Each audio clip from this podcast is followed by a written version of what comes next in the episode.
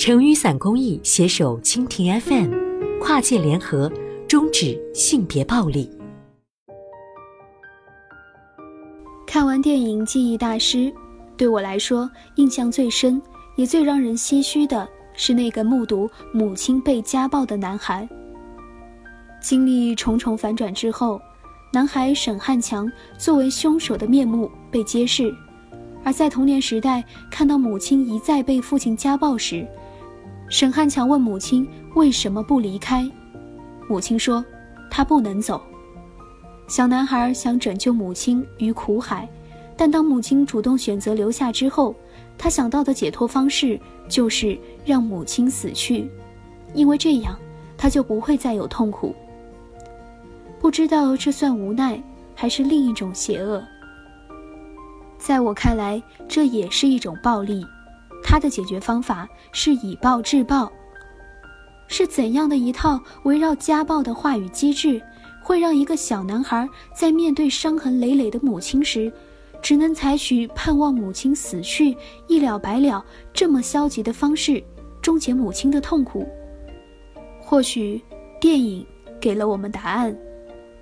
当母亲遭受家暴时，娘家的反应是家丑不可外扬，言下之意，受害人本身也是家丑的一部分。因此，他们得不到来自娘家人的鼓励和支持，来离开如此惨痛的婚姻。在这样的过程中，除了少数更为勇敢的受害者，更多更脆弱的受害者自己也被迫参与了自己的不幸。影片的编剧对于家暴案的逻辑是非常清晰的，电影借人物江峰之口，用两句话说出了家暴案的苦衷。绝大部分的受害人根本不会报案。对于他们来说，他们根本没有觉得自己受到了伤害，于是选择忍气吞声、委曲求全。但家暴造成的伤痛，并不会随着受害者的死亡而就此终结。在充满暴力的家庭中成长的孩子，能以一个旁观人的姿态去回望那些发生在他们母亲身上的暴力吗？电影开头。遭遇婚姻危机的江峰试图通过记忆删除手术切除和妻子的记忆，但记忆大师告诉他，一个人的记忆可以被提取和删除，但他抹去的只是置身其中的感情和一些细节，对于事件本身仍然能以局外人的视角存储于记忆之中。但其实记忆无法真正一笔勾销，情感没了，骨架尚存。况且，想成为记忆的局外人，又谈何容易？这让我想起了美国的华裔作家李义云的例子。李义云成长于中国的八十年代，九十年代赴美留学，后来放弃母语，用英文写小说。由于成长中的创伤过于深刻，李义云说，当他用英文而非自己的母语中文来书写这些创伤的时候。就仿佛写的不再是自己的故事，而是其他人的故事。这跟做了记忆手术的江峰类似。语言的转换让李依云成为自己创伤记忆的局外人、旁观者。也就是说，他通过主动放弃自己的母语来切割自己的创伤记忆。但我们真的能成为自己记忆的旁观者吗？事实是，用英文写作后。李依云也曾因痛苦而两度自杀未遂。而记忆大师里那个目睹母亲遭受家暴的小男孩呢？他也无法成为家暴记忆里的局外人。相反，这样的记忆在日后会愈加强化，记忆中的暴力会一直延续下去、传递下去，直到有一天他成年之后，成为了一个更可怕的连环施暴者。这。就是家暴的代际传递。电影中段奕宏饰演的小男孩，长大后成为了一名警察。有意思的是，在许多涉及家暴记忆的电影里，受害者的孩子日后都成为警察。从某种程度上说，这是一个内在逻辑，是通过暴力制止暴力的职业。暴力的代际传递，让我想到了另一部片子。电影大师哈内克的《白丝带。影片里，村长家的儿子极不情愿地接受弟弟的降生，他偷偷开窗要冻死弟弟。牧师养的鸟被村长家的儿子用剪刀捅破肠道而亡，并且被放在父亲的写字台上。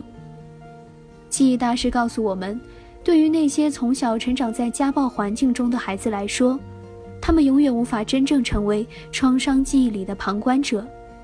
那么，作为直接受害者的母亲们呢？因为剧中两位家暴受害者都被杀死了，所以电影无法触及另一个问题。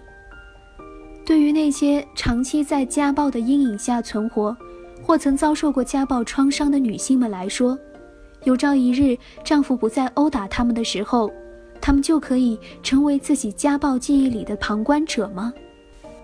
这个问题让我想到了我的祖母。当我祖父生了重病，从鬼门关九死一生之后，祖母却跟我说：“你爷爷这一趟如果走掉了多好，一了百了。”两个人做了五十年夫妻，祖母却盼望自己的丈夫早早归西，好让他快意余生。这是为什么呢？因为他永生永世都忘不了。年轻时，我爷爷如何在吵架时将他一脚踢翻到床下，不让他上床。他也无法忘记，在他五十多岁的那年，我爷爷如何用拳头往他胸口猛砸一拳，导致他伤筋动骨。而对于祖母所遭受到的痛苦，我的父亲只当这是两个老糊涂、老冤家之间不幸婚姻的恶果。换句话说，他不认为这是施暴者个人的问题，而是两个人鱼死网破的婚姻的结果。而我母亲也不置一词。我的姑姑们除了对我爷爷表达微弱的责备之外，也并没有站出来谴责自己父亲的暴力行为。就这样，一个施暴的问题被旁观者们转化成一个失败婚姻的问题。因此，在家庭内部。这样的暴力永远无法得到清算。冤冤相报何时了？等到我爷爷年事渐长，卧床不起，我奶奶终于迎来了她可盼的胜利。好歹我身体还算健康，总比她活得久。但早年的疼痛记忆并不曾烟消云散，而是化成绵绵密密的针脚一般，每当他们争吵时，就会来扎他。提醒他过去爷爷如何对他施加肢体暴力，而当年那个在我爷爷打我奶奶时挺身而出抱出奶奶的我呢？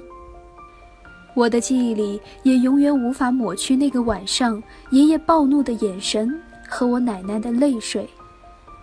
暴力会传递，你施加了什么样的暴力，就是在教给你的下一代什么样的暴力。而你的下一代就像吸二手烟一样深受其害。如果暴力无法真正被理解成暴力问题，而是被理解成家庭内部的矛盾问题，那暴力的记忆也会永久萦绕在受害者心头。没人可以成为家暴记忆里的局外人和旁观者。